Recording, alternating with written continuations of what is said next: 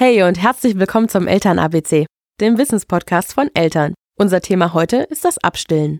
Für viele Mütter ist das Stillen etwas ganz Besonderes, aber irgendwann muss man sich mit dem Wechsel zur Beikost beschäftigen.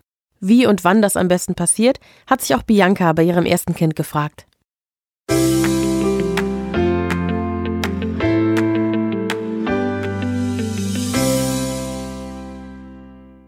Meine ersten beiden Kinder habe ich jeweils ein halbes Jahr vollgestillt. Das möchte ich jetzt auch bei Carlson machen, der jetzt fünf Monate alt ist.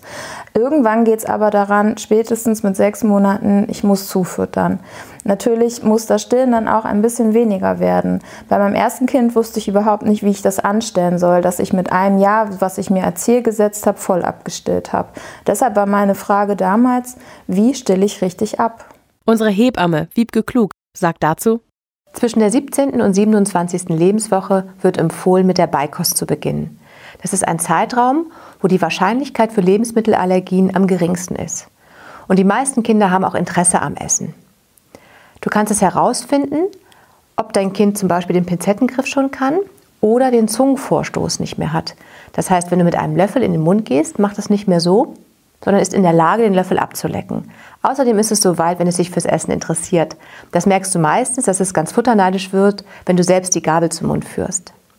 Man beginnt klassisch mit dem Mittagessen und dadurch, dass dein Baby eine Breimahlzeit bekommt, wird es nicht mehr gestillt. Am Anfang ist es erfahrungsgemäß so, dass das Baby ein, zwei Löffelchen bekommt und du noch mal kurz stillst, aber bald hat das Baby schon Lust, genug zu essen und eine ganze Mahlzeit ist ersetzt. Die nächste Mahlzeit wäre klassisch der Abendbrei und dann stillst du noch zur Nacht und am Morgen und dann wird der Frühstücksbrei ersetzt und irgendwann auch der Nachtbrei.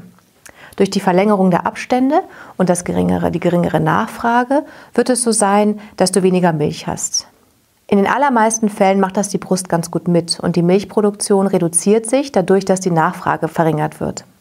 Sollte das nicht so gehen, würde ich dir empfehlen, Kräutertees zu trinken. Pfefferminze ist sehr wirksam oder noch viel potenter ist Salbei. Wenn das alles nichts bringt und deine Brust immer noch gespannt ist, lohnt es sich, einen festen BH anzuziehen und die Brust gut zu kühlen. Mein Hebamtipp wäre außerdem, Phytolacca D2 zu versuchen. Das sind homöopathische Kügelchen, die achtmal am Tag genommen dafür sorgen, dass die Milchproduktion ganz zurückgeht.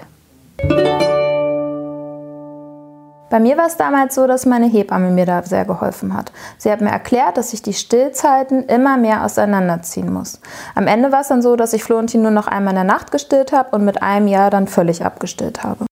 Das war der Eltern ABC Podcast. Diesmal zum Thema Abstillen. Wenn du Fragen oder Anregungen hast, schreib uns gerne eine E-Mail an podcast.eltern.de.